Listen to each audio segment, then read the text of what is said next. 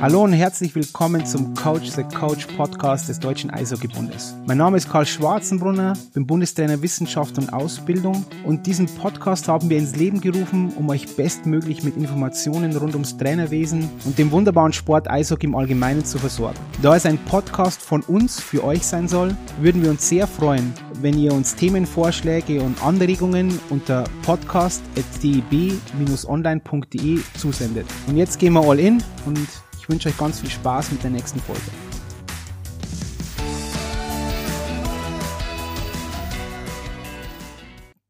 Hallo und herzlich willkommen zum, einer, zu einer neuen Folge des DB Podcasts Coach the Coach. Heute mit Frank Wienecke.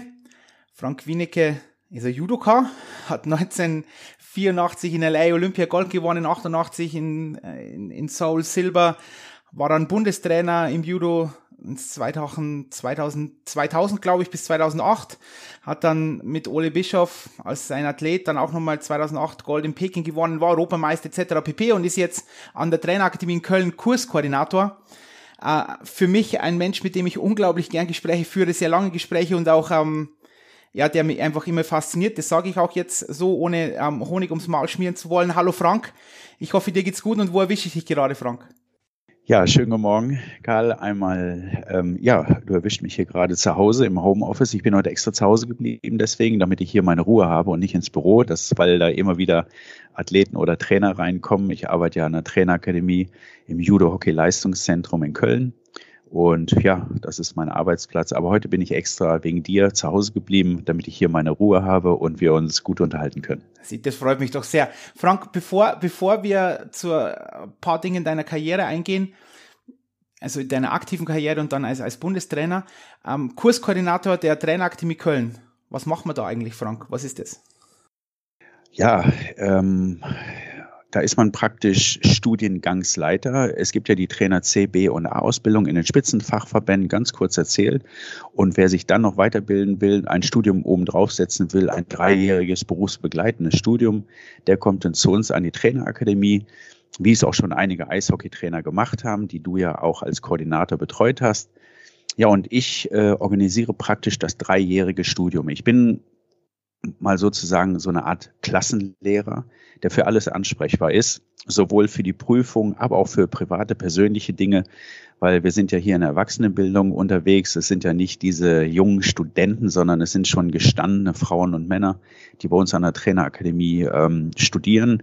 Und ja, da muss man eben auch manchmal andere Entscheidungen treffen oder auch mal die privaten, persönlichen oder auch beruflichen Dinge in den Vordergrund stellen. Aber das Studium dauert, wie gesagt, drei Jahre und ich organisiere das und begleite die 30 Studenten. Jeder Studiengang hat 30 Studenten. Wir haben gerade vier Studiengänge parallel, also 120 Trainer rund, äh, die wir gerade bei uns an der Trainerakademie ausbilden. Frank, vielleicht nur ganz kurz zu dieser Trainerakademie Köln. Was ist denn das Klientel? Weil viele werden uns jetzt zuhören, vielleicht die gar nicht wissen, was die Trainerakademie Köln macht, als höchste Trainerausbildungsstelle in Deutschland mit, mit dem Träger DOSB. Ähm, was ist das Klientel der Trainerakademie in Köln? Ja, ich versuche es immer ganz einfach zu erklären. Also einmal, äh, es sind die Spitzentrainer der, der Spitzenverbände. Es sind die Top-Trainer. Bei uns kann man sich ja auch nicht an der Trainerakademie persönlich bewerben. Also kein Eishockeytrainer kann sich bei uns direkt bewerben, kein Leichtathlet, kein Turner, sondern der muss erst über den Spitzenfachverband, in dem Fall Eishockeybund, ähm, anfragen und die empfehlen denn die Trainer an uns und dann kommt eine Auswahlkommission, eine Zulassungskommission und dann werden von manchmal 60, 70 Bewerbern für einen Studiengang werden 30 ausgewählt. Wird noch eine, Nach eine Nachrückerliste ähm, ähm, auch geschrieben. Ja, und dann werden eben 30 Leute zugelassen. Manchmal aus beruflichen Gründen springt der eine oder andere kurz vorher ab und dann wird äh, der nächste nachgerückt.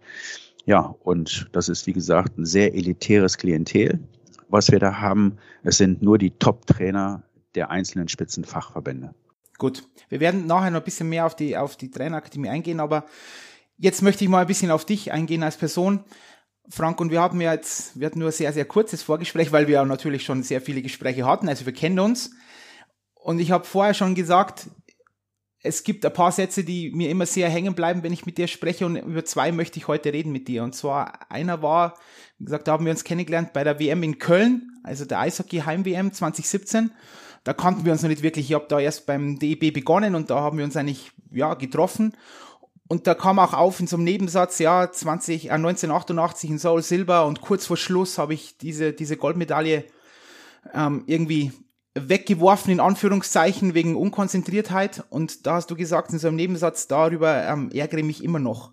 Und für mich, mich beschäftigt es immer, mich immer, wie lange kann jemanden sowas beschäftigen? Und deswegen möchte ich da ein bisschen mit, mit dir drüber reden, Frank. Ist es, denkst du da wirklich immer noch drüber nach? Ja, auf jeden Fall. Und auch heutzutage noch. Ähm, ich bin jetzt fast kurz vor 60, sagen wir mal so. Trotz alledem denke ich da immer noch dran, ähm, weil ich will ganz kurz die Geschichte dazu erzählen. Ich hätte der erste Judoka werden können, der auf zwei Olympischen Spielen Gold holt. Der erste Judoka überhaupt in der Geschichte. So, ich habe in der, in der 78 Kilo Klasse gekämpft und ich bin 84 in dieser Gewichtsklasse Olympiasieger geworden und habe es tatsächlich geschafft, vier Jahre später meine fünf Kämpfe bis zum Finale auch zu gewinnen und war auf einmal im Finale. Dann gehe ich in das Finale und kämpfe. Damals war die Kampfzeit noch fünf Minuten und kämpfe fünf, vier Minuten, vier Minuten dreißig und ich liege vom Gefühl her vorne. Vom Gefühl her. Und dann verlasse ich mich auf einen Reinruf von einem Trainer, weil ich so ein bisschen die Konzentration verloren hatte im Finale, ähm, weil ich selber nicht empfunden habe, liegst du vorne oder liegst du nicht vorne. Ich hatte ein bisschen das Gefühl verloren, den Überblick verloren und habe für mich den Entschluss gefasst, alles klar, ich greife nochmal an. Gehe auf meinen Gegner zu, der geht rein und ich plätsche da wirklich, ich habe es immer so gesagt, wie so eine labbrige Leberwurst da drüber und verliere vorzeitig ähm, 16 Sekunden vor Kampfesende. Hätte ich 16 Sekunden einfach nur etwas defensiver weitergekämpft, wäre ich das erst, wäre ich der erste Judoka in der Geschichte geworden, der zweimal Gold holt auf Olympischen Spiele. Was aber noch viel schlimmer war, ist, dass ich mich, und das kann ich nur jedem empfehlen oder raten, und ich habe es jetzt bei den Olympischen Spielen auch verfolgt, was noch viel schlimmer war, dass als ich, ins, als ich im Halbfinale gekämpft hatte und ich dieses Halbfinale gewonnen hatte, und das war eines meiner besten Kämpfe, die ich je gemacht habe in, in meinem Leben, da habe ich mich so gefreut über den Einzug ins Finale, dass ich ganz einfach, und ich, ich sage es heute immer wieder, den absoluten Siegeswillen nicht mehr hatte, im Finale Gold zu holen. Und das werfe ich mir immer noch vor. Ich sehe das immer wieder, wenn Athleten, die um eins ins Finale kämpfen, egal in welcher Sportart, und sie freuen sich so extrem. Bei uns ist es ja so, du musst 20 Minuten, 30 Minuten später wieder kämpfen. Wir haben keinen Tag dazwischen. Wir kämpfen also 20 Minuten später denn das olympische Finale oder 30 Minuten später das olympische Finale. Und wenn du dich davor so gefreut hast, kriegst du nicht mehr diesen Biss hin, diesen wirklich diesen hundertprozentigen Siegeswillen. Und das werfe ich mir heutzutage noch vor, dass ich mich, als ich im Halbfinale gewonnen hatte, so gefreut habe. Das war einfach ein Fehler und das machen viele andere Sportler auch, ähm, die ein Halbfinale gewinnen. Und wenn sie so kurze Zeit nur dazwischen haben, dass sie sich dann nicht wieder fokussieren können auf den, auf den absoluten Siegeswillen. Das war für mich auch immer das Anstrengendste an meiner Sportart. Ich glaube, das ist in jeder Sportart so diesen Fokus auf diesen Siegeswillen. Das kostet, das hat mich so viel Energie gekostet immer beim Kämpfen, nicht meine Gegner zu besiegen, sondern den Siegeswillen in mir zu entfachen. Und das war echt eine heftige Nummer immer. Und den habe ich im Finale nicht mehr gehabt. Und das werfe ich mir eigentlich selber vor. Ich mache keinen Vorwurf, der von außen irgendwas reingerufen hat. Und ich habe vielleicht auf einen Trainer gehört oder auf einen Zuruf gehört und habe gedacht, okay, das machst du jetzt. Das war nicht, im Endeffekt war es einfach meine Schuld weil ich einfach die Konzentration im Finale nicht mehr hatte. Das äh, einfach mal kurz umschrieben. Ich glaube, das kann jeder sich vorstellen. Ich finde es beeindruckend, wenn Top-Leute, Top-Mannschaften Halbfinale spielen, kämpfen, werfen irgendwas und, und sie sind im Finale und gehen da ganz cool wieder rein. Also freuen sich nicht überschwänglich. Finde ich super, weil ich immer so denn in ihren, in ihrer Gedankenwelt nachvollziehen kann. Ich persönlich finde es ja herzerfrischend, weil ich auch ein, ein, großer Verfechter bin, dass der Athlet auch sehr viel selber zu Erfolg, zum Erfolg beitragen muss, aber ich muss dich trotzdem fragen oder ich möchte dich trotzdem fragen, könnte, hätte da der Trainer was machen können zu diesem Zeitpunkt, auch diesen Siegeswillen wiederherzustellen, weil um das geht's ja auch irgendwo schlussendlich. Wir, wir, manchmal überhöhen wir den Trainer, manchmal, denke ich, ähm, geben wir ihn auch zu, zu viel, ähm, oder ist zu viel des Guten, was er wirklich machen kann. Wo ist da, wo ist da dein, deine Einschätzung? Dann fange ich nochmal vom, vom Olympischen Finale, mein zweites an. Oder, oder ich sag mal anders. Ich habe zwölf Kämpfe auf Olympische Spiele gemacht, sechs bei meinem ersten, sechs bei meinem zweiten. Bei allen Kämpfen habe ich mich auf mich verlassen. Ich habe meine eigene Taktik mir im Kopf zurechtgelegt, habe das mit meinem Trainer besprochen, habe gesagt, das und das will ich machen und ging so in den Kampf rein. In meinem letzten olympischen Finale, in meinem letzten olympischen Kampf, mein zwölften Kampf insgesamt auf Olympische Spiele, habe ich auf einmal, habe ich ein bisschen die Verantwortung abgegeben. Ich will mich damit nicht entschuldigen. Ich habe auch im Kampf, im Kampf ist eine Situation passiert, und zwar mehrmals. Der Kampfrichter, wenn zwei Leute kämpfen, ich glaube, es ist im Eishockey, wenn, wenn die spielen, auf einmal ist eine Spielunterbrechung. Und bei mir war es eine Kampfunterbrechung. Und ich brauchte immer sechs, sieben, acht Sekunden, bis ich wieder auf meinen Platz zurückgegangen bin. Und in diesen sieben, acht Sekunden habe ich überlegt, und jetzt machst du das, und jetzt machst du das. Und der Kampfrichter hat sehr schnell wieder zum Kampf aufgefordert ist. Es gibt da ein Kommando, ich sag mal, kämpft, kämpft weiter. Das heißt Hajime bei uns, das ist japanisch. Und der Kampfrichter hat das nach drei, vier Sekunden, also ich war manchmal noch auf dem Boden, da hieß es, stopp, wir kämpfen im Stand weiter. Und, und ich bin, ich stand kaum und hat er schon wieder kämpft gesagt. Und ich hatte meine drei, vier, fünf Sekunden nicht, um mich nochmal im Kopf zu sammeln. Und aus diesem Grund habe ich auch den Überblick in dem Kampf verloren und wusste nicht mehr, liege ich vorne, liege ich hinten, weil damals gab es noch ein Kampfrichterentscheid. Wenn es 0-0 gestanden hätte damals, dann hätten die drei Kampfrichter auf der Matte entschieden, wer, sah optisch der wer war optisch der Bessere. Das waren damals die Kampfregeln. Aber darauf, darauf hätte ich mich verlassen müssen. Aber ich habe oft draußen gehört und da rief irgendein Trainer rein, ich weiß auch nicht, gar nicht mehr wer, du musst noch was machen, du musst noch mal angreifen. Und das war der Grund, warum ich in den letzten Sekunden noch mal auf meinen Gegner zugegangen bin und bin deswegen, ich sag mal, ausgekontert worden. Also ganz, ganz einfach, weil ich einfach den Überblick verloren hatte und ich habe mich nicht mehr auf mich selber verlassen. Wie gesagt, die, die zwölf Kämpfe oder die elf davor war alles mein Ding. Habe ich mich auf keinen anderen verlassen, nur auf mich. Nur im letzten habe ich meine Linie verloren gepaart mit dem, dass ich mich zu viel gefreut hatte, als ich im Halbfinale gewonnen habe. Vielleicht noch eines, weil das würde mich nochmal interessieren, weil das hast du vorher gesagt, das Halbfinale war der beste Kampf deines Lebens oder in, bei, bei Olympischen Spielen. Warum? Warum war das der beste Kampf deines Lebens? Wenn man so einen Erfolg hat, dann spielt sich dieser Erfolg, das muss ich nicht groß erklären, natürlich im Kopf ab.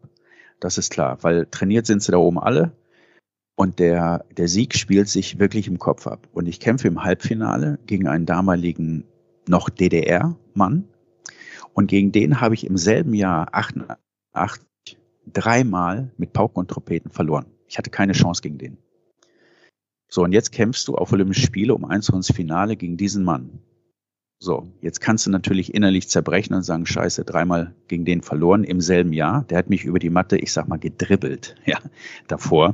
Das kann man sich so gut vorstellen wie Basketball. Ich der Basketball, er der Spieler und, und der dribbelte mich über die Matte. Ich kam aus dem, aus, aus der Luft gar nicht mehr runter.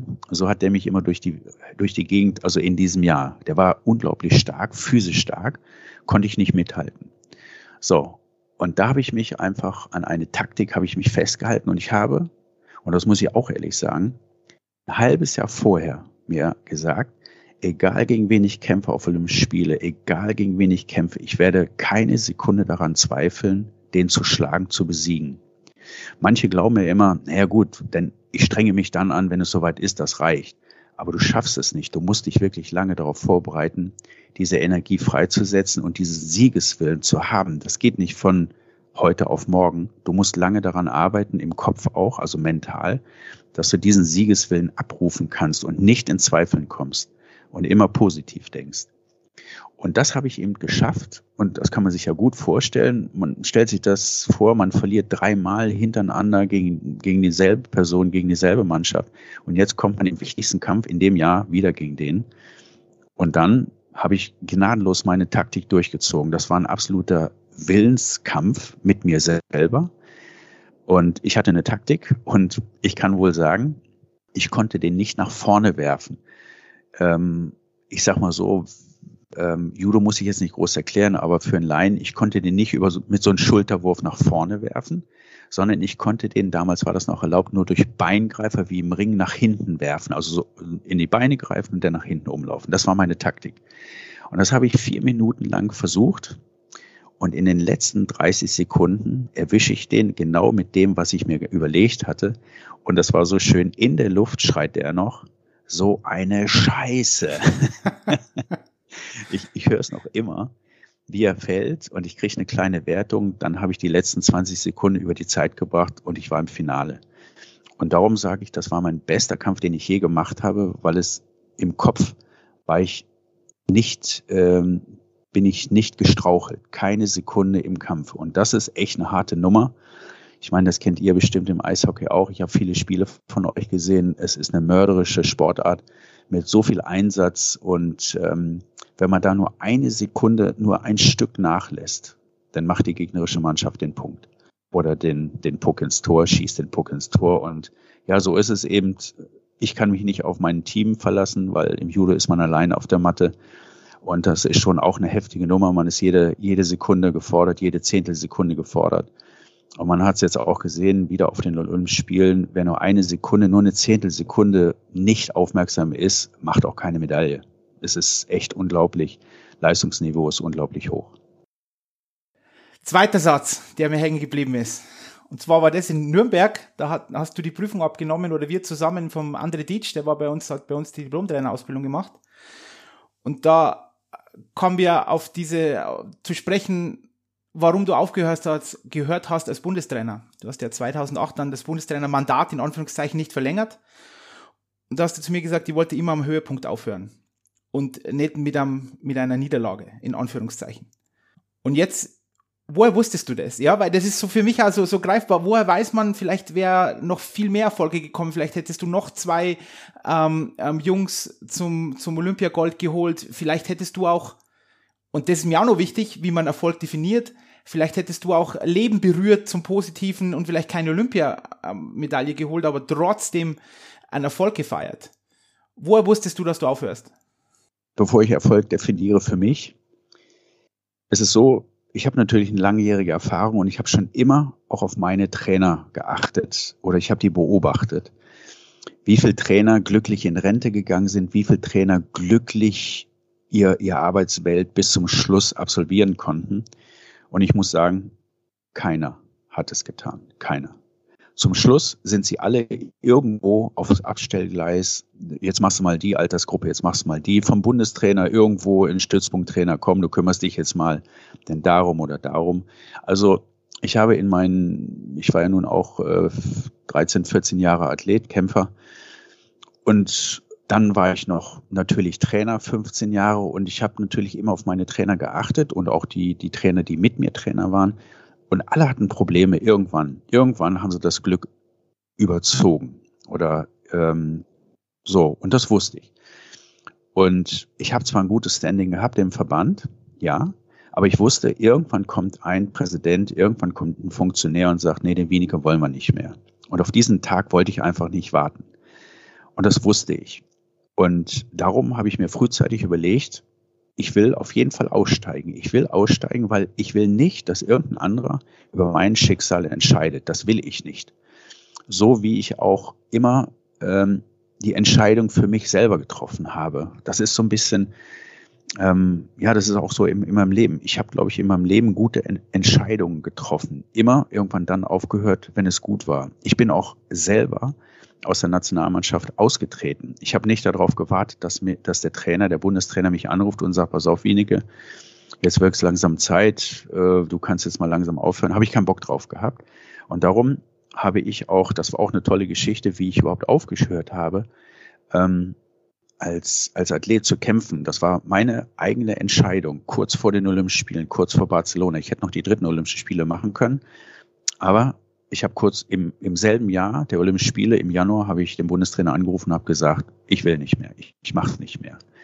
Ja, und Erfolg ist für mich, das ist für mich die Definition, die Summe konsequenter, aber auch richtiger Entscheidungen. Das ist für mich Erfolg. Viele Trainer treffen falsche Entscheidungen. Die nominieren verkehrt. Im Nachhinein weiß man das natürlich immer alles besser oder die machen Trainings, in Trainingseinheiten, entscheiden sie falsch oder wählen die falschen Themen. Und ich habe immer versucht, richtige Entscheidungen zu treffen. Und im Nachhinein, weiß man natürlich erst immer im Nachhinein, waren es wirklich richtige Entscheidungen. Aber du musst sie auch konsequent durchsetzen. Und das ist für mich ähm, praktisch, ja, das, was den Erfolg ausmacht. Die Summe richtiger und konsequenter Entscheidungen. So würde ich das für mich definieren. Ja, und ähm, jetzt habe ich mit, jetzt ähm, deine Frage war, ähm, ja, eigentlich hast du die beantwortet, genau. Also für dich hast du hast einfach aufgehört, weil du erstens über dich selbst entscheiden wolltest, in Anführungszeichen, ja, und dann, ja, ohne Misserfolg richtige Entscheidungen zu treffen. Aber da bleibt natürlich jetzt schon ein bisschen was offen, Frank, wenn ich jetzt da mal an der Advokat des Teufels sein darf, weil nochmal richtige Entscheidungen zu treffen heißt vielleicht auch dann, aber oder ich formuliere es mal anders. Richtige Entscheidungen treffen heißt dann, dass man auch vielleicht keine Olympiagoldmedaille bekommt, aber den Athleten irgendwie schützt oder sonst irgendwas. Das wäre dann auch Erfolg für dich gewesen. Zu sagen, nein, du sollst da jetzt nicht kämpfen, vielleicht weil er, weiß ich nicht, verletzt ist etc. pp. und sich weiter verletzt. Oder ist es, wäre das dann auch Erfolg als, als, als Trainer? Ja, also, also natürlich gehört da alles dazu, von, dass man einen nicht nominiert oder einen irgendwie versucht, schon frühzeitig rauszu, äh, rauszuschieben. Ich meine, ähm, habe ich auch gemacht. Ich habe auch Entscheidungen getroffen, die mag man mir gar nicht zutrauen, weil ich doch immer sehr nett nach außen hin wirke. Aber wenn, wenn ich, ich glaube mal so, aber als es denn um Judo ging, da habe ich schon sehr, sehr harte Entscheidungen für mich auch getroffen. Und ähm, ja, warum ich übrigens auch aufgehört habe, das muss ich auch sagen. Das eine war, war der Grund, auf dem Höhepunkt aufzuhören, dass ich, ich habe diesen, wenn vielleicht der Ole kein Olympiasieger geworden wäre, vielleicht hätte ich dann noch weitergemacht. Aber ich wollte eigentlich, also ich, ich, ich hatte davor schon alles vorbereitet. Und in diesem Jahr, muss ich ganz ehrlich sagen, habe ich auch das Gefühl, eigentlich war es schade, dass ich aufgehört habe, weil ich hatte, da wo ich aufgehört habe, da habe ich endlich das Gefühl gehabt, jetzt weißt du, was du tun musst, um wirklich Erfolg als Trainer zu haben. Also äh, da habe ich ungefähr, und ich weiß, ich wusste, wie eine Mannschaft trainieren muss, damit die Wahrscheinlichkeit sehr hoch ist, eine Medaille zu machen. Bei uns ist es so, wenn du drei Medaillenkandidaten hast, also die bei den Olympischen Spielen oder bei den Weltmeisterschaften eine Medaille, wenn alles gut läuft, machen könnten, dann machst du eine. Machst du eine. Also drei Chancen machst du, wenn du viel Glück hast, eine. Das ist ganz einfach so. Und, äh, und das hat sich auch dieses Mal bewahrheitet. Wir hatten im Männerbereich hatten wir rund drei, mehr oder weniger, wo man sagt, wenn da alles gut läuft, dann sind die in der Lage, bei den Olympischen Spielen eine Medaille zu machen. Wir sind mit einer Medaille nach Hause gekommen, bin Vize-Olympiasieger. Das war einer davon, der eine Medaille hätte machen können. Der hat sie gemacht, aber zwei haben sie nicht gemacht. Und genauso war es im Frauenbereich äh, jetzt bei den Olympischen Spielen. Auch da gab es drei, beziehungsweise sogar dreieinhalb Medaillenchancen. Eine haben sie gemacht. Das ist so bei uns. Und das wusste ich natürlich. Und wenn du nur eine Medaillenchance hast, dann, wirst du, dann wird es schon knapp. Und es kann ja gut passieren, dass du in so einer olympischen Periode nur eine Medaillenchance, also nur einen Athleten hast von sieben, der in der Lage ist, eine Medaille zu machen. Ja. Und das waren alles natürlich Sachen, die mich auch dazu bewogen haben, irgendwann zu sagen, ich will das Glück nicht überstrapazieren. Ich habe bis jetzt gute Entscheidungen getroffen und jetzt ist gut. Und ähm, außerdem, und das kann ich noch dazu sagen, weiß nicht, ob das da so richtig zu passt, aber es war für mich auch extrem anstrengend, Bundestrainer zu sein, weil das ist so ein bisschen meine Eigenart. So war ich als Athlet, aber auch als, als Trainer. Jede Niederlage, und das mag man mir gar nicht glauben, aber es stimmt, jede Niederlage habe ich mir selber zugeschrieben. Jede. Ich bin kein Typ, der Entschuldigungen sucht. Wirklich nicht. Sowohl als ich Athlet war, wenn ich von der Matte gekommen bin, ich habe ich hab auch eben von den Olympischen Spielen, ich habe nicht gesagt, der Trainer hatte Schuld gehabt, sondern es war meine eigene Entscheidung, die ich, die ich falsch getroffen hatte. Und darüber ärgere ich mich. Und ähm, und Niederlagen, Verletzungen von Athleten, ich habe mich zuerst immer in Frage gestellt. Und das ist, wenn du das acht Jahre lang machst und mit Niederlagen nach Hause kommst, also mit vielen Niederlagen, klar, es kann ja nicht immer jeder gewinnen, am Endeffekt sind immer, da stehen Titel. Klar bin ich mit einem Europameister nach Hause gekommen, mit einem Weltmeister und auch mit einem Olympiasieger, den Ole Bischof. Aber es gab so viele Niederlagen auch, die mich persönlich fertig gemacht haben, die mich innerlich zerfressen haben. Wenn du nach Gründen suchst, was hast du verkehrt gemacht? Was hast du als Trainer wieder verkehrt gemacht? Und das ist, das war auch ein Grund, warum ich das nicht mehr durchhalten wollte. Das, das war echt eine heftige Nummer, wenn man so einen Denker hat als Trainer. Manche haben mich auch gefragt, ja, hast du denn immer so gedacht? Ja. Also ich habe immer so gedacht, weil wenn ein Athlet verloren hat, ich hätte ihn ja auch anders vorbereiten können. Oder wenn ein Athlet verloren, äh, sich verletzt hat, ich hätte ja sagen können, pass auf, mach heute Pause. Ja, hätte, hätte, Fahrradkette, habe ich aber nicht. Also meine Schuld. Natürlich bin ich dann aber auch für den Erfolg verantwortlich. Und da bin ich sehr stolz drauf, dass ich das geschafft habe. Ich habe Europameistertitel mit, den, mit der Mannschaft geholt, einen Weltmeistertitel und einen Olympiasieger und davor auch noch einen Bronzemedaillengewinner, die alle bei mir auch persönlich trainiert haben. Da bin ich super stolz drauf.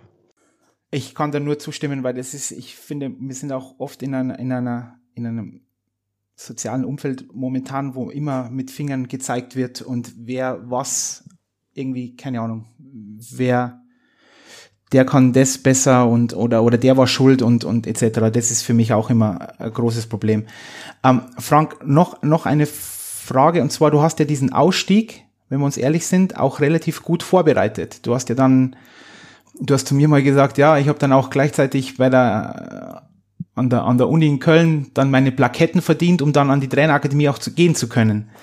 Das ist ja auch irgendwo ein Thema. Also du hast es ja auch vorbereitet, das hast du ja vorher schon, schon gesagt, dass das auch eben auch wichtig ist, wie, wie bei Spielern vielleicht duale Karriere, dann auch bei Trainern eben sich weiterzuentwickeln und, und wissen und auch zu wissen, wo man dann hin will. Oder würdest du das auch so sehen?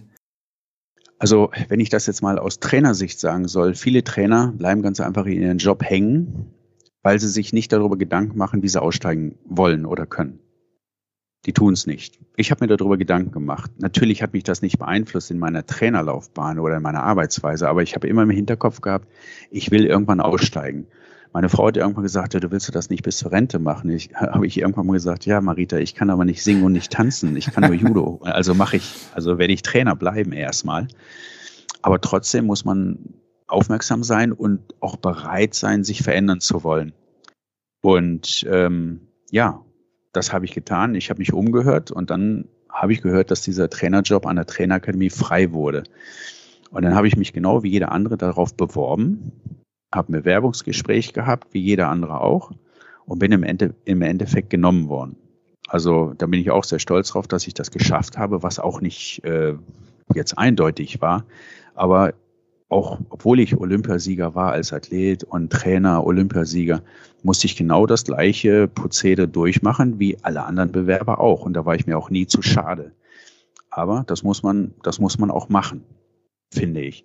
Und das habe ich getan, weil ich, wie gesagt, nicht von anderen abhängig sein wollte. Jeder Trainer, es kommt irgendwann ein Mann, der mag dich nicht, oder eine Frau, der mag dich nicht und dann stehst du als Trainer auf der Abschussliste. Kannst du machen. Kein Trainer bleibt 10, 20 Jahre in einem Verein. Bleibt da nicht. Das muss ihm noch deutlich klar sein. Und das, kein Trainer bleibt auch 20 Jahre Bundestrainer. Sieht man an Jogi Löw, der hat es überzogen. Also aus meiner Sicht, ja. Ich meine, ich kenne ihn nicht persönlich, aber es wäre schön, hätte er früher aufgehört, dann hätte er dieses Drama nicht alles erleben müssen. Ja? Und ja, das habe ich eben von vielen Trainern eben erlebt und darum habe ich mich frühzeitig dazu entschieden. Ja, und, und das war es ganz einfach. Dann Frank, vielleicht in einem nächsten Abschnitt, weil das ja auch im Eishockey extrem relevant ist, und zwar, wenn der Sohn auch Eishockey spielt und man vielleicht auch der Trainer ist, du hast ja auch einen Sohn, der also zwei, du hast zwei Kinder, aber einen Sohn, der auch, äh, also die, der Judo auch äh, sehr aktiv betreibt. Wie, wie, wie funktioniert das in der Familie, äh, Wienecke, mit diesem, bist du dann auch Trainer? Kannst du dich da distanzieren? Wie war das, als er noch jünger war und so weiter?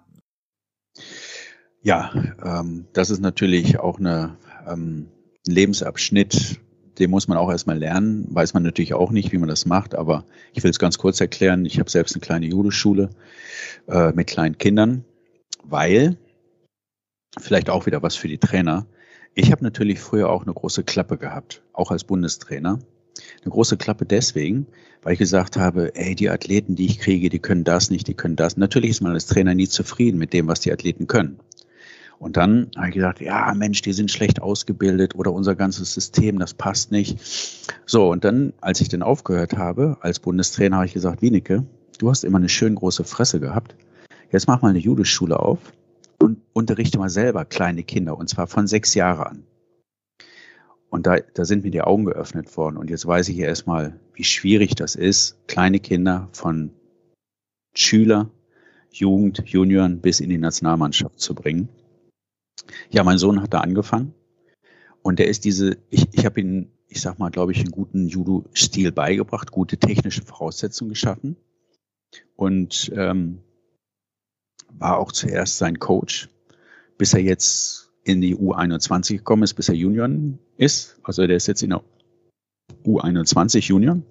Und jetzt habe ich mich zurückgezogen. Und jetzt muss er sein Ding alleine machen. Er ist jetzt in Leverkusen und er hat da seinen Trainer und er hat seinen Landestrainer hier in äh, Nordrhein-Westfalen. Und das sind Sachen, da muss man sich dann wirklich zurücknehmen. Wir reden noch viel über das Training, aber ich selber gestalte kein Training mehr für ihn. Und das machen jetzt andere. Das ist eine heftige Nummer. Ich meine, den, den Fall Hambüchen kennt auch jeder oder äh, andere. Ähm, es gibt auch im Judo Väter, die, die ihre Söhne trainieren oder Mütter, die, die ihre Töchter trainieren. Das gibt es im Judo. Bei manchen passt es mehr, bei anderen eher, eher weniger. Wir haben ein super Verhältnis, aber der Trainer soll ein anderer sein. Und das, das haben wir geschafft und ich bin jetzt sehr gespannt, wie er sich weiterentwickeln wird. Wenn dir, wenn, wenn, bist du bei Kämpfen dabei, Frank? Also bei Wettkämpfen? Ähm, werde ich auch nicht mehr machen. Werde ich auch nicht mehr machen, weil auch da soll er ganz alleine sein. Er soll ähm, ja selbst seine Grenzen ausloten und selbst er soll sich nicht irgendwie verantwortlich fühlen für irgendwas, dass ich irgendwo auf der Tribüne sitze oder so. Das, das, das ist nochmal was anderes. Ich kenne das ja von mir selber auch. Als meine Eltern damals noch mitgefahren sind, irgendwann hatte ich auch den, den Zeitpunkt, wo ich sage, ich würde jetzt gerne alleine zum Turnier fahren, mit dem Trainer, nur mit dem Trainer, weil es doch schon eine emotionale äh, Sache, wenn der Vater oder die Mutter auf der Tribüne sitzt. Man fühlt sich dann doch immer so ein bisschen verantwortlich oder man kämpft vielleicht dann doch für die Eltern. Das soll er aber nicht. Er soll ja für sich selbst kämpfen, sich Schwierig, sich selbst Schwierige Frage, weil das müsste man wahrscheinlich ihn, ihn, ihn fragen, aber denkst du, dass dein Name, dass das eher ein Problem ist oder ein Vorteil? Weil du bist ja jetzt schon eine, irgendwo eine Ikone jetzt im Judo. Da brauchen wir jetzt, das ist jetzt auch nicht, ja. nicht, ja, ich weiß, du sagst immer nein, aber das ist ja die Wahrheit. Also da brauchen wir jetzt nicht weiter drüber, drüber sprechen. Aber ist das ein Problem? Also ich habe Ihnen folgendes Beispiel genannt. Ich sage, Vincent, wenn du damit Probleme hast mit dem Namen, ja, wie willst du denn gegen Russen oder gegen Japaner oder gegen Koreaner kämpfen, wenn du damit schon ein Problem hast, nur mit den Namen? Weißt du, wie ich meine? Das ist, ähm, ach, ich sag mal so, wenn er nur eine Kleinigkeit von mir hat, hat dann, dann kratzt ihn das alles nicht. Weil ich habe irgendwann, ich habe irgend, oder sagen wir mal so, ich war ja jahrelang auch der Gejagte. Ne? Da wird man dann irgendwann mal erfolgreich. Und ich kenne das Ding und vielleicht, gut, hat er vielleicht auch, aber ich habe das umgewandelt für mich in Aggressivität, in Siegeswillen. Und das muss man eben schaffen wenn die anderen sagen, ah, jetzt gucken wir mal, ja, jetzt wollen wir den schlagen und so, klar, ist, ist man da vielleicht ein bisschen in so einer exponierten Situation oder Position.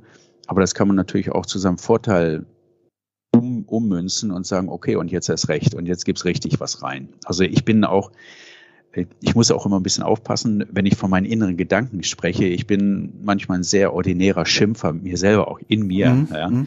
Und wenn ich, äh, das, äh, das mögen mir manche Leute gar nicht zutrauen, wie ich innerlich manchmal fluche und schimpfe und meine Gegner, also das will ich gar nicht laut sagen. Okay. Was ich da, äh, und wenn er da nur ein bisschen von hat, dann, dann reicht das, um, um weiter erfolgreich zu sein.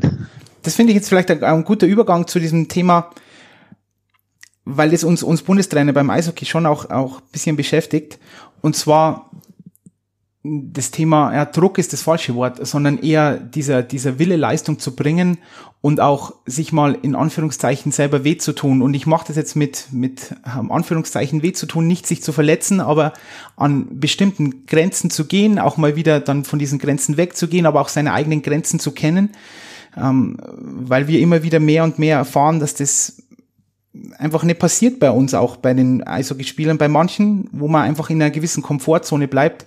Und du hast wieder auch immer Geschichten erzählt von Japan, als du auch nach Japan gegangen bist und dort gekämpft hast und wo man dann unglaublich viele Kämpfe an einem Tag hat und ohne Pausen oder nur Minimalpausen, wo man lernen muss, äh, praktisch viertelstündlich zu schlafen, um mal kurz wieder runterzukommen.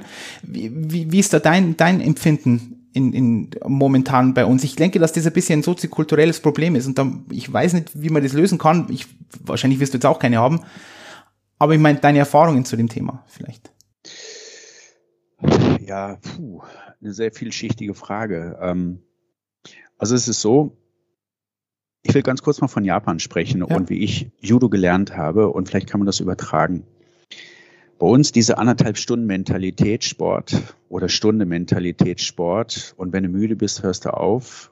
Ich bin der Meinung, da kommt man nicht weit mit. Und du musst, aus meiner Sicht, du musst gar nicht, also ähm, aus meiner Sicht ist es so, man muss auch im Training an seine physische, aber auch an seine psychische Grenze nicht jeden Tag rangehen, aber ein bis zweimal die Woche schon. Aus meiner Sicht. Wenn ich jetzt vom Judo spreche. Ja. Weil viele äh, Athleten sagen, ja gut, wenn der Tag X kommt, dann strenge ich mich an. Ja, das geht aber nicht. Genau. Du musst, du musst dieses Anstrengen wollen oder dieses, diese Leistungsabrufen, das musst du trainieren. Das musst du trainieren. Das kannst du auch mit, ich sag mal, Intervalltraining trainieren. Das kannst du im Krafttraining trainieren, ähm, indem du immer wieder auch da an deine Grenze rangehst. Wenn man einen fragt, ähm, welches ist die wichtigste Wiederholung beim Krafttraining? Die erste oder die zehnte? Es ist die elfte, ganz klar. Ja. ja. Und ähm, du musst auch da immer wieder an deine Grenze rangehen. Leute, die beim Bankdrücken nach zehn Wiederholungen sagen, okay, ja gut, ich habe zehn und rasten ein hinten, aber hätten noch zwei geschafft. Ja, warum machen sie denn nicht noch zwei? Und auch dieses, ähm, ich sag mal, wenn ich als Trainer früher bin ich ausgerastet, wenn ich als Trainer früher Sprinttraining, Intervalltraining gemacht habe. Ne? Nicht Sprinttraining, Intervalltraining. Ich habe gesagt, okay, 100 Meter Intervalle, submaximal, machen wir 10 Stück oder 8 mal 200, ja. Das ist ja schon mal auch eine Nummer, richtig so mit Zug drin. Und sage ich, 100 Meter oder, oder 200 Meter, völlig egal. Und die Leute kamen ans Ziel ran und haben die letzten drei Meter, haben die austrollern lassen. Vor der Ziellinie bin ich ausgeflippt. Die habe ich wirklich in den Hintern getreten und gesagt, du läufst gefällig bis über die Ziellinie volle Kanne und nicht drei Meter vorher oder zwei Meter vorher. Weißt du, wie ich meine? So, und das ist ganz einfach in, ähm, so kommt man auch da immer wieder so ein bisschen an seine Grenze und, und dieses, dieses Spiel im Kopf gehe ich an meine Grenze ran. Mir hat es zum Beispiel früher gefallen, wenn ich im Training an meine Grenze rangegangen bin. meine, Im Normal kennt man das manchmal nur im Wettkampf. Man, man kriegt ein flaues Gefühl im Bauch, man ein, ein mhm. wird schlecht, man, es ist ja. kotzübel, ja, beim Wettkampf, weil man alles auf einmal aus seinem Körper rausholt. Aber das muss man auch im Training mal tun, damit man mit diesem Gefühl umgehen kann. Und das konnte ich ganz gut. Und darum konnte ich auch im Kampf, ich war ja kein Techniker in dem Sinne, dass ich ein brillanter Techniker war. Ich habe meine Jungs, also meine Gegner erstmal weich machen müssen. Ja, nach drei Minuten waren die weich und in den letzten zwei Minuten konnte ich sie besiegen. Egal, aber ich habe die einfach mürbe gemacht weil es eine Materialschlacht war. Eine Materialschlacht, sage ich, also eine physische Materialschlacht, mhm. aber auch eine mentale Materialschlacht. Und ich meine, das ist ja bei euch auch nichts anderes. Ich habe die Weltmeisterschaft verfolgt, ich habe auch die Olympischen Spiele verfolgt und wir beide haben auch darüber gesprochen. Ich war begeistert, wie die Jungs aber auch jede Sekunde da reinhauen. Natürlich kann, und je, ich habe gesagt, da hätte ich gar keinen Bock drauf. Das ist ja kein Spiel mehr, das ist eine Klopperei bei euch. Das muss ich echt sagen. Natürlich mit, mit, na klar, Stock und Wahnsinn, ja. Aber du hast ja nicht eine Sekunde Zeit, mal einen, einen schönen Schuss irgendwie zu machen, weil du permanent unter Zeitdruck, permanent unter Gegnereinfluss bist. Das, das wurde mir so klar und das ist im, ja, bei mir auch. Und das muss man natürlich im Training auch wirklich mal an die, in diesen Grenzbereich trainieren. Und vielleicht noch was anderes. Entschuldigung, wenn ich da noch ganz kurz was sage. Du kannst da lang was sagen, wir sind wir hier. Weil ich, weil ich von Japan gesprochen habe. Ähm, viele, also um diese fünf Minuten zu überstehen, oder nein, andersrum. In Japan ist es zum Beispiel so, da trainierst du teilweise drei Stunden. Und Karl, du weißt auch, du machst ja auch so eine ähnliche Sportart. Ja. Stell dir vor, du musst drei Stunden kämpfen. Da sagt ja jeder Mensch, ja, nee, das, das geht nicht. Das ist, das, das ist einfach auch nicht möglich. Ja, doch, es ist möglich. wenn es denn alle tun und du irgendwann nach anderthalb Stunden kannst du nicht mehr. Das kennt ja jeder. Ne? Also man kann einfach, man will nicht mehr, man kann nicht mehr. Aber wenn du dann noch eine Stunde, nicht zehn Minuten, sondern dann noch eine Stunde weiterkämpfen musst, dann noch eine Stunde weiterspielen musst, wirst du dir einen ökonomischen Kampfstil aneignen müssen. Das kann dir der Trainer noch so häufig reinrufen. Mach das und da ausweichen oder sonst. Aber das bringt nichts. Du musst das selber spüren und darum musst du in diesen Grenzbereich trainieren, damit du dadurch einen ökonomischen Kampfstil dir aneignest und dann lernst du deine Sportart erst wirklich richtig. Und das meine ich mit dieser Stunden- oder anderthalb Stunden Mentalität. Wir haben da auch schon mal drüber gesprochen, über ja. diese Zeitschiene. Wenn es darum geht, du sollst was machen und die Trainer hören bei uns häufig auf, wenn es unsauber wird, wenn die Technik nicht mehr so richtig passt oder dann sagen sie, stopp, jetzt machen wir nicht mehr. Klar, wenn wir Schnelligkeitstraining oder nur Techniktraining machen, dann musst du es machen. Aber wenn du mal bollst, dann musst du auch mal über deine Grenze hinweggehen, um dann eine Ökonomie zu entwickeln. Und die kommt einfach aus dir heraus. Die kann dir keine von außen vermitteln. Die musst du selber spüren. Und ja, da muss man eben hinkommen. Und das gibt es bei uns hier in Deutschland echt eher wenig. Ich rede jetzt von den Zweikampfsportarten, mhm. ja. Und in Japan gibt es das. Da wird drei Stunden trainiert. Da wird drei Stunden. Da sagt sich jeder, das geht eigentlich gar nicht. Aber das musst du da machen. Drei Stunden. Ich habe einmal drei Stunden trainiert. Der Trainer hat die Halle zugemacht, war, war, war, war im Sommer. Und das ist nicht gelogen, fünf Kilo abgenommen. Fünf Kilo. In einer Trainingseinheit. Weil wir nicht trinken durften, weil wir, da gibt es das noch. Da darf man manchmal auch zwei Stunden, drei Stunden nicht trinken. Werden die Dinger zugemacht, die so, so, so Pergamentpapiertüren kennt man ja, ja, ne, ja. aus Film. Ja.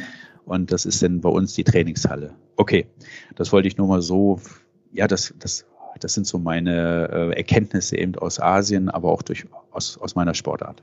Ich denke auch die Ökonomie übrigens, ich hab, das habe ich auch mit dir mal besprochen, mit, mit Dan John gesprochen, das ist so ein, ähm, ein Diskus, ähm, Coach aus, aus Amerika ja. und ein Strengths and Conditioning Coach und der sagt eigentlich identisch dasselbe dass man auch mal ganz viel werfen muss, auch wenn es dann technisch mal nicht mehr vielleicht, dann geht man an die Grenze und trotzdem technisch wird man dann, man nimmt jede Bewegung bewusst wahr und mir geht's genauso. Wenn ich an, an Grenzen gehe, einfach manchmal Bewegung, auch beim, beim Kreuzheben zum Beispiel, wo man immer denkt, das ist alles so einfach, ist so einfache Übung und so und äh, ah, aber wenn man da mal wirklich an Wiederholungsgrenzen geht, und das muss man nicht immer machen, und da braucht man schon eine gewisse Expertise. Ich glaube, da sind wir uns auch einig. Das macht man jetzt nicht mit einem Elfjährigen ja, oder klar. so. Das ist jetzt, ich hoffe, dass das auch jedem klar ist hier, sondern, aber dann gehst du und du wirst ökonomischer, du musst ökonomischer werden, es gar nicht mehr anders geht. Ja, das ist, es, es ist nicht möglich. Und du feilst an deiner Technik ohne Ende und das ist ein extrem wichtiger Hinweis, meiner Meinung nach, auch im Leistungssportbereich. Und jetzt sage ich auch noch, das ist irgendwo meine Meinung, unser Training ist ganz, ganz oft, äh, ist extrem ausgeschlagen Richtung Physiotherapie. Wir machen ganz viel Training, wie wenn ein Spieler verletzt ist oder Spielerin. Und das macht mich wahnsinnig. 60 Minuten Training,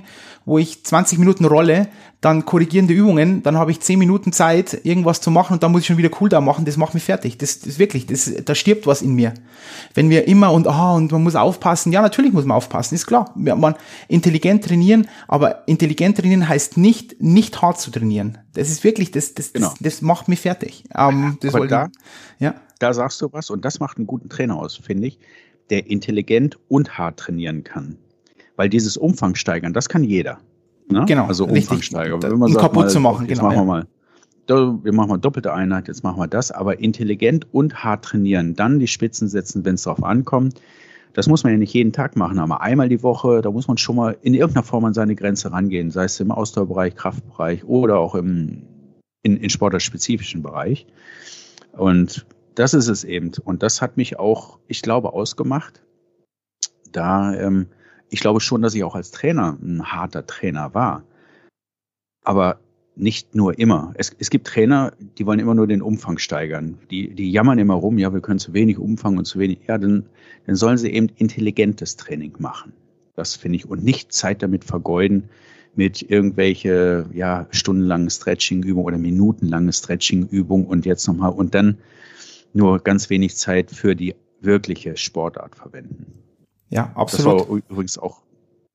Aber gut, da kann sich ja jeder Trainer selber drin wiederfinden, ob er es tut oder nicht. Ähm, ja. Genau, das ist auch, das ist auch das, dieses, dieses Thema mit beim, beim Training würde ich mal sagen, dass auch immer jeder glaubt, dass jedes Training magisch sein muss. Ich glaube, da sind wir uns auch ein, oder vielleicht, oder ich würde, ich will da jetzt keine Worte im Mund legen, aber es gibt auch Trainings, da ist man einfach mal da und zahlt auf das Konto ein und dann werden wieder Trainings magisch. Aber ich habe auch bei mir bei der Trainerausbildung immer so viele, die immer, immer denken, jede Trainingsaus ein, ähm, Trainingseinheit muss magisch sein und da passieren wunderbare Dinge. Äh, wenn das so wäre, dann wäre es unheimlich. Aber manchmal ist, ist, der Athlet einfach nur da und zahlt auch ein auf sein Konto. Und dann, Richtig, ja. meiner Meinung nach, irgendwann gibt es dann einmal, zweimal im Monat gibt's magische Momente und du denkst, boah, ja, und, und die Erfahrungswerte vom Trainer. Und dann zahlt man wieder ein aufs Konto. Man kann nicht immer nur magische Trainingseinheiten haben. Das ist einfach auch ähm, utopisch. Auch, das muss auch der Athlet wissen, dass nicht immer alles magisch ja. sein kann. ja, das stimmt. Das stimmt. Aber vielleicht, vielleicht passt das dazu. Ähm, also so als Trainer, ich habe das mal von anderen Trainern gehört und, und das ist für mich auch eine ganz wichtige Sache. Vielleicht passt das wirklich dazu. Ähm, wenn ein Athlet dazu in der Lage ist, 100 Prozent zu leisten, ich in meinem Bereich oder auch bei euch im Eishockey, glaube ich, aber mir, ich war in den letzten 5 Prozent der Leistungsfähigkeit interessiert. Das andere ist Hausaufgabe. Weißt du, wie ich meine? Mhm. mhm. Also 100 Prozent der Leistungsfähigkeit. Ich rede, wenn ich im Hochleistungssport arbeite, von den letzten 5 Prozent, wo ich drin arbeite. Das andere, nochmal, ist Hausaufgabe, ist Pflicht, da muss ich mich gar nicht drum kümmern. Ja, Krafttraining, Ausdauer. Aber auf die letzten fünf Prozent, da lege ich eben Wert, weil das macht den Unterschied aus, ob ich da ran kann, komme an die fünf Prozent. Und das macht den Champ aus, ob der die abrufen kann, die fünf Prozent. Und die, in diesen Prozentbereich muss er auch im Training mal reingehen. Wenn er da nie reingeht und immer bei, ich sag mal, 93 Prozent sagt, okay, reicht mir heute oder ja, war, war hart genug. Nee, reicht nicht. Du musst auch in diesen über 95 Prozent Bereich mal reingehen. Und das, ähm, das fand ich immer eine gute Umschreibung in dem Bereich, wo wir trainieren. Wir reden ja nicht von Freizeitbreitensport, sondern ja, wir, wir, reden von Hochleistungssport. Und die letzten fünf Prozent, darauf kommt es an. Und die interessieren mich als Trainer. Und die will ich von Athleten abrufbar sehen oder auch mal reingehen in diese fünf Prozent. Reden wir mal ein bisschen über die Trainerakademie. Noch ein bisschen, Frank, und dein, dein Job da als Kurskoordinator. Ich denke, ich kenne die Antwort, aber ich möchte sie natürlich von dir hören. Was sagen denn die Teilnehmer beim, am Diplom-Trainer-Studiengang? Was ist das größte Plus? Diese drei Jahre, was haben sie am meisten mitgenommen? Und du redest ja mit denen, das sind, du bist ja, ja jetzt schon ein, ein Wolf, der sehr viel Schnee gesehen hat in der Trainerakademie in Köln. Also von dem her, was, was sagen die da? Was ist der, warum sind sie da? Ja, das kann ich ich sag mal so, erstmal andersrum, ich kann es nur jedem empfehlen. Und zwar aus folgendem Grund. Die meisten Sportarten, solange sie die Trainerausbildung in ihren Verband machen, bleiben nur unter sich. Und ab dem Zeitpunkt, wo sie an die Trainerakademie kommen, kommen sie das erste Mal in eine Trainerausbildung mit anderen Sportarten zusammen. Da kommt der Ringer mit den Judoka zusammen, der Gewichtheber mit dem Eis, äh, mit, mit dem Eishockey-Mann, der Turner mit dem Rugby-Spieler. Mhm. Ja? Dieser Austausch ist, sagt jeder Trainerstudent nach den drei Jahren, unglaublich wichtig. Also dieser Austausch, wie ein Kanu-Rennsportler sein Ausdauertraining gestaltet, wie ein Tri Triathlet sein Ausdauertraining gestaltet und dann auf einmal kommt der Turner da drauf und sagt, ich müsste langsam auch mal sowas machen. So in der Richtung, nicht ein Triathlon machen, sondern mhm. oder äh, der Judoka und hält Beispiel bei mir als ich an der Trainerakademie war, war ich mit dem Jörg Helmnach, äh, der auch mal Bundestrainer war, zusammen Ringer-Bundestrainer.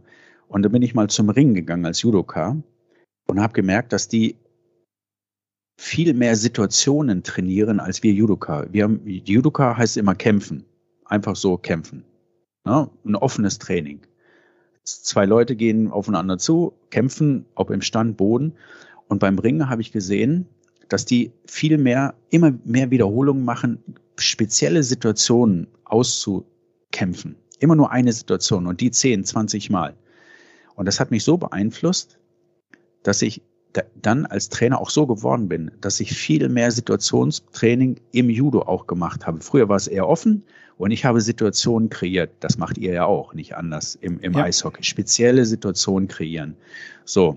Und jetzt kommt es aber auch darauf an, und da kann man auch den Übertrag gut leisten. Es gibt Trainer, die können Situationen gut trainierbar kreieren. Oder es gibt Trainer, die machen absurde Situationen, stellen die her, wo, wo die Athleten sagen, oh nee, da habe ich ja gar keine, das stimmt doch gar nicht. Weißt du, was ich meine? Ja, absolut, ja. so, und ich glaube, da, da war ich ganz gut drin. Und das hat mich so beeinflusst, dass, dass meine ganze Trainerlaufbahn sich so, so abgespielt hat. Natürlich habe ich auch vom, früher haben wir Krafttraining gemacht von den Leichtathleten, weil kein Trainer im Judo wusste, wie, äh, wie man Krafttraining richtig periodisiert. Da haben wir uns bei den Sprintern was abgeguckt, weil wir gesagt haben, die sind ja schnell, Judoka müssen auch schnell sein. Aber totaler Quatsch. Da haben wir früher, zu meiner Zeit, in den 80er Jahren, wie Sprinter haben die jetzt gut, wir machen jetzt nur die und die Übung, die und die Wiederholungszahl. Und ich habe immer gesagt, nee, nee, das geht nicht. Und dann habe ich mich mit anderen unterhalten und war mit Gewichthebern zusammen und habe dann da so mir zusammengesetzt, was muss ein Judoka eigentlich im Krafttraining machen und habe dann daraus so ein Konzept entwickelt, wie ein Judoka trainiert. Hat mir, hat mir auch die Trainerakademie geholfen. Lange Rede, kurzer Sinn, auch hier der Austausch mit anderen extrem wichtig und man darf sich nicht zu schade sein, auch in anderen Sportarten nachzugucken.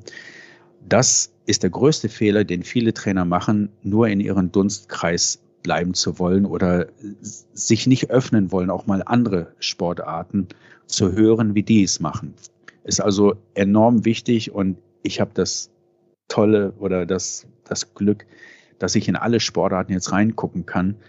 Und die sind so hoch spezialisiert, die ganzen Sportarten, wo ich auch, früher gab es für mich ja nur Judo. Ich habe gedacht, nur die Judoka sind so bekloppt und machen nicht so viel Gedanken über das Training.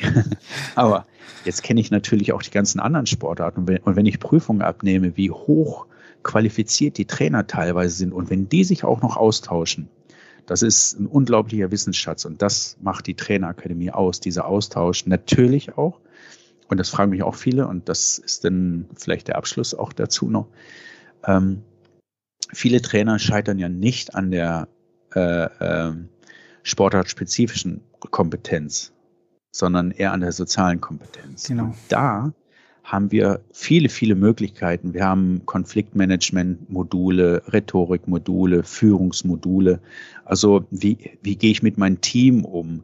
Wie gehe ich mit den anderen Trainern um? Wie gehe ich mit den, äh, mit, mit den Athleten um? Und äh, wir haben auch, also Natürlich können wir keine Eishockeytrainer besser machen im Eishockey jetzt, nur ihn seinen Horizont erweitern. Und das tun wir an der Trainerakademie. Und wer dafür bereit ist, das einzugehen, wird noch ein viel, viel besserer Trainer. Und ich bin so dankbar dafür, dass manche Trainerinnen oder Trainer mir eine Rückmeldung geben und sagen, Frank, jetzt zum Beispiel jetzt in meinem Abschlusskurs, einige Trainer wirklich haben gesagt, Frank, die Trainerakademie, ohne diese ohne diese Ausbildung hätte ich gewisse Entscheidungen ganz, ganz anders getroffen. Oder ich habe so viel Einblick in andere Dinge bekommen, die haben mir jetzt so geholfen, zum Beispiel Umgang mit anderen Trainern, Umgang mit Präsidenten, mit dem Präsidium, ja, Gesprächsführung haben wir auch viel solche Sachen. Und da bin ich total glücklich drüber, dass die Trainerstudenten mir so eine Rückmeldung geben. Also ich kann da nur zustimmen. Ich denke auch diese Sportartspezifikas, ist übrigens so bei uns bei der A-Trainer-Ausbildung so. Immer, wird immer gesprochen über, ja, wir brauchen noch Übungen, wir wollen Übungen. Und ich denke, und ich sag, ich nicht, nicht denke, ich sag dann auch immer, Übungen ist ja schön und so, das kann man machen und, aber das findet ihr zu tausend zuhauf. Ihr müsst Menschenfänger sein, ihr müsst eure, eure Mannschaft erreichen, etc. Um das geht's ja. Diese, diese, diese Sportart-Spezifikas, die sind, beim C- und B-Trainer extrem wichtig, beim A-Trainer geht es ganz, ganz viel um diese soziale Kompetenzen und bei der Diplom-Trainerausbildung dann nochmal einen Schritt weiter aus der Blase auszutreten und dann auch zu sehen, was man vielleicht auch nicht will. Ja, das ist ja auch ein wichtiges Thema, das wird oft vergessen, dass ich so möchte ich nicht trainieren, wie, wie jetzt, ich möchte jetzt nicht als Eishockeyspieler wie ein Triathlet zum Beispiel trainieren. Ähm, und aber mir aber trotzdem vielleicht Dinge anzuschauen, die ich übernehmen kann. Eigentlich, ich wollte das nur noch mal unterstreichen, was du gesagt hast. Deswegen, ich finde das auch ein, eine sehr wertvolle Ausbildung, die Diplom-Trainerausbildung an der Trainerakademie in Köln. Und das ist auch die Rückmeldung von allen, die das gemacht haben, alle, die ich als Koordinatoren, als Koordinator betreuen darf. Ihr habt jetzt, seid jetzt noch einen Schritt weiter gegangen, auch das ähm, Mentorenprogramm aufgesetzt. Und wir machen ja auch ein Mentorenprogramm, wo ich Perspektivtrainer habe, die dann den Bundestrainern zuteile. Das ist natürlich nicht annähernd so, so wie ihr das jetzt irgendwo macht. Vielleicht kannst du mal äh, bisschen auf das Mentorenprogramm der Trainerakademie Köln eingehen. Was das ist, was das macht, wo die Reise hingehen soll. Ja, wir haben jetzt natürlich einen hervorragenden Mitarbeiter gewinnen können. Das ist der Sportpsychologe Lothar Linz. Genau. Der ist dafür zuständig. Der hat ja erst äh, Athleten eben begleitet auf, ähm, auf ihre Reise zum Erfolg. Und jetzt hat er auch seinen nächsten Schritt gemacht, wie ich auch. Ich bin ja auch mal aus diesem Trainerbereich raus, dann in die Trainerausbildung und er hat es gesagt, er will nicht mehr direkt an, der, an dem Athleten arbeiten, er will jetzt die Trainer äh, ähm, beraten. Und das macht er so extrem gut. Also es ist so, ich, ich will jetzt nicht äh, einzelne Trainer nennen, aber zum Beispiel im Ringerbereich hat er sehr, sehr großen äh, Einfluss gehabt. Er hat die Trainer betreut, er ist zu Trainingslagern gefahren und äh, hat deren Training angeguckt, hat mit denen Probleme gesprochen. Auch da geht es darum, ähm, ja, da haben auch gewisse Bundestrainer Probleme mit Heimtrainern, mit, mit Landestrainern und, und da ist der Lothar Linz so ein Mentor und hört sich das an und, und bespricht mit denen gewisse Probleme. Das macht er nicht nur in der Sportart, sondern auch in einigen anderen Sportarten. Auch bei uns. Und ich zwei kann, jetzt, genau übrigens. Ja, auch bei euch natürlich. Gut, ja, stimmt. Ähm, und das ist natürlich unglaublich wertvoll, finde ich. Es ist, aber der Trainer muss natürlich dazu bereit sein. Wenn du wieder so einen beratungsresistenten Trainer hast, kann ich wohl sagen, die werden früher oder später scheitern. Es gibt immer diese Beratungsresistenten, die, äh, äh, ja, die sieht man, die, die fühlt man schon, das weiß man. Die würden sowas natürlich nie, nie annehmen. Ja, die würden sagen, was will, was will denn jetzt ein externer Mann hier? Aber wenn man dazu bereit ist, auch ich, als ich Bundestrainer war, kann ich wohl sagen, das erste, was ich gemacht habe, 2000, äh, 2000. Ich habe einen Sportpsychologen mit in die Jude-Nationalmannschaft geholt. Der hat zuerst allgemeine Vorträge gehalten, dann hat er für die Athleten, hat er die, die es wollten, war für, für den der Ansprechpartner und dann zum Schluss war er mein Ansprechpartner. Also das waren die Schritte dann, dann ist er nicht mehr zu den Athleten hingegangen, sondern dann bin ich zu ihnen hingegangen, habe gesagt, pass auf, ich habe das und das Problem mit dem und dem Athleten, was meinst du, wie kann man das lösen? Oder ich habe dem und ich habe das und das Problem mit denen und den Trainer, wie kann man das lösen? Und da sind solche Berater, solchen externen Berater, Sportpsychologen extrem wichtig. Das sind dann Mentoren, die können einen, einen ganz anderen Blickwinkel nochmal geben, wo du selber gar nicht draufkommst, weil du manchmal so fest bist im Kopf und nur an den Erfolg denkst, nur an deine Athleten denkst und rechts und links alles weghaust. und, aber der, äh, so, und das ist unser Mentorenprogramm. Wer sich bei uns meldet, äh, der kriegt vielleicht noch, ähm, ich sag mal, freie Plätze. Aber ansonsten ähm, hat der Lothar Linz aber auch schon ganz andere Ideen und geht auch in Verbände und äh, hilft den selber Mentorenprogramme eben aufzulegen. Also das ist wirklich eine ganz tolle neue Sache, die wir haben an der Trainerakademie und ich finde wichtig. Das finde ich extrem wichtig, ja. D'accord. Frank, Abschlussfrage. Ich stelle immer eine Frage, die die Zukunft betrifft und um dein Autonomiebedürfnis zu befriedigen, hast du jetzt zwei, ich stelle dir zwei Fragen, eine kannst du dir aussuchen. Und zwar, wie sieht die Trainerausbildung in fünf bis zehn Jahren aus? Oder du beantwortest die Frage, wie sieht Leistungssport per se in fünf bis zehn Jahren aus? Darfst du eine aussuchen? Uh, ja, ich bin von Herzen her auch ein Leistungssportler, immer noch. Wie sieht ich ich ich würde äh, ähm, das mit wie sieht Leistungssport in fünf bis zehn Jahren aus? Das das würde ich tatsächlich wählen, habe aber jetzt auf Anhieb keine Antwort. Aber ich kann eins sagen: Es ist eine Untersuchung gemacht worden vom IRT, fällt mir gerade dazu ein, dass die Medaillen innerhalb von 0, 0,4 Prozent der Leistungsfähigkeit vergeben werden. Das heißt, wenn du 100 Prozent Leistung bringst, man sieht es so, schön ist es beim, bei Zeitenweiten, da sieht man ja Hundertstel, Tausendstel. Ja, beim Schießen 0, oder so. Ja, genau. Schießen. 0,4 Prozent weniger von deiner hundertprozentigen Leistungsfähigkeit abgerufen, kommst du auf den vierten oder fünften Platz. Das heißt, die Medaillen werden entschieden in einem Bereich von deiner Leistungsfähigkeit von 0,4 bis 0,5 Prozent, deiner hundertprozentigen Leistungsfähigkeit. Und das wird in Zukunft immer mehr wichtig, 100 Prozent deine Leistung abrufen zu können und die Leistung auch noch zu steigern. In dem Bereich arbeiten wir. Das ist Hochleistungssport. Das ist einfach Hochleistungssport. Und das muss einem jeden klar werden. Die Konkurrenz wird immer mehr. Neue Sportarten kommen, kommen dazu. Aber auch die, äh, die ehemalige, die, die Sporten, zum Beispiel meine Sportart, früher gab es aus Aserbaidschan gab es keine oder Ägypten gab es keine Judofrau. Jetzt, da werden jetzt Frauen, Russland gab es früher keine Judefrau, es, gab, es war eine Männersportart. Jetzt, jetzt sind die Russinnen extrem stark geworden. Du hast jetzt so viele Nationen und das wird, das wird sich in den anderen Sportarten auch durchsetzen, dass immer mehr, immer mehr Masse draufkommt, immer mehr äh, die Medaillen der Kuchen wird immer auf, auf mehr aufgeteilt. Also der Medaillenkuchen. Und das muss einem klar werden. Und bezogen auf die Trainer, die müssen sehr intelligent trainieren und sehr hart trainieren, hart trainieren. Und sie dürfen auf keinen Fall immer anfangen und sagen, ja, ich habe die Probleme gehabt, die und Probleme. Die Trainer, oder ich sage es mal andersrum, alle Trainer, die ich kennengelernt habe, egal aus welcher Nation, alle haben Probleme, sagen, oh, we have many problems. Ne? Bei uns, das kennt man ja immer. Ne? Das, ja. das ist immer so ein schöner Anfangssatz. Ja, aber jeden Train, Trainer muss auch klar sein, du musst unter den gegebenen Voraussetzungen, die du hast in deinem Land, da musst du Erfolg produzieren, weil das ist das, wofür du bezahlt wirst, wofür du angestellt wirst. Und, und du musst extrem gut sein in deiner Planung, in deiner äh, in deiner Menschlichkeit ähm, und du musst der passende Trainer sein. Und wenn ich mir, wenn ich mir manchmal, wenn mir manchmal Leute gefragt haben, Frank, äh, bist du denn davon überzeugt, dass du das alles richtig gemacht hast? Dann kann ich nur jedem Trainer empfehlen, du musst selbstbewusst sein.